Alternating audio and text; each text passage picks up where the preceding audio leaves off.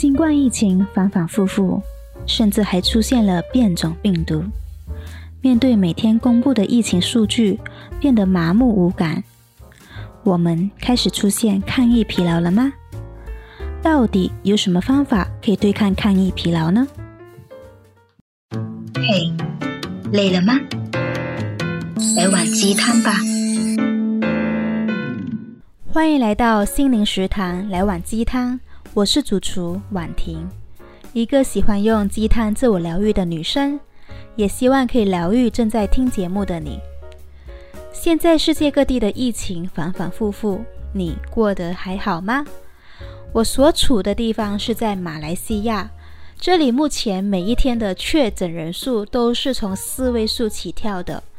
坦白说，每天看到起起落落的数据，却还不能恢复到疫情前的状况，挺心累的。我好想念可以到处趴趴走的日子，因为这个疫情，相信也打乱了很多人的旅游计划，甚至有些人的工作都被影响了。我现在很渴望生活可以恢复到跟往常一样，但事实是目前回不去了。至少现在还不能恢复到旧有的生活常态，而我已经开始慢慢的习惯了这样的新常态生活。不晓得你还能适应吗？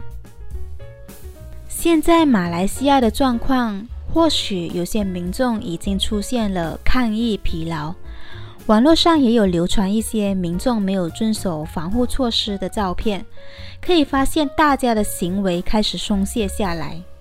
其实这样的情况是很令人担忧的，一旦行为松懈，是很容易让病毒有机可乘的。这里先跟大家解释什么是抗疫疲劳。抗疫疲劳是指人们在疫情底下长期处于紧绷的状态，开始逐渐失去对抗疫情的斗争和遵守防疫措施的动力，对病毒放松警惕。当严格遵守防疫措施到一定的时间和程度时，开始觉得疲累，冒出想放弃的念头。你是不是也开始有这样的感觉了呢？所以今天想跟你分享应对抗疫疲劳的方法。首先，我们每天面对大量的疫情信息，不管是确诊人数、死亡人数、打疫苗可能会带来的副作用等的相关信息，是很容易让人觉得疲劳和沮丧的。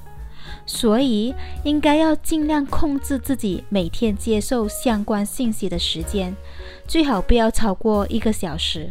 在睡前也不要过分关注相关的信息，必须从正规靠谱的媒体管道获取信息，要懂得辨别信息的真伪。有些人士总是会利用网络来散播假消息，搞得人心惶惶的。不要轻易相信来路不明的消息，这样只会让你更忐忑。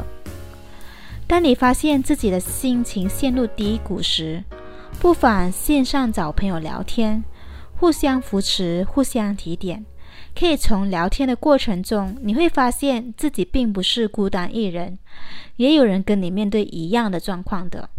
所以，心情低落时，最好不要自己在那边胡思乱想，反而要多跟朋友聊天，不要让自己陷在死胡同里。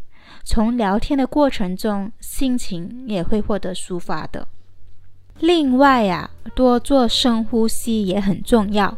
深呼吸可以让我们的思绪平静下来。现在外出都要戴口罩，长时间戴口罩会感觉很闷热，这样的感觉很不舒服。趁不需要戴口罩的时候呢，做深呼吸，感受此刻能自由呼吸的美好，提醒自己，只要还活着，任何困难都打不倒你。今天的来碗鸡汤想告诉你，在对抗疫情的路上，你并不是一个人。只要全球团结一致，在不久的将来一定可以战胜疫情的。我们一起加油！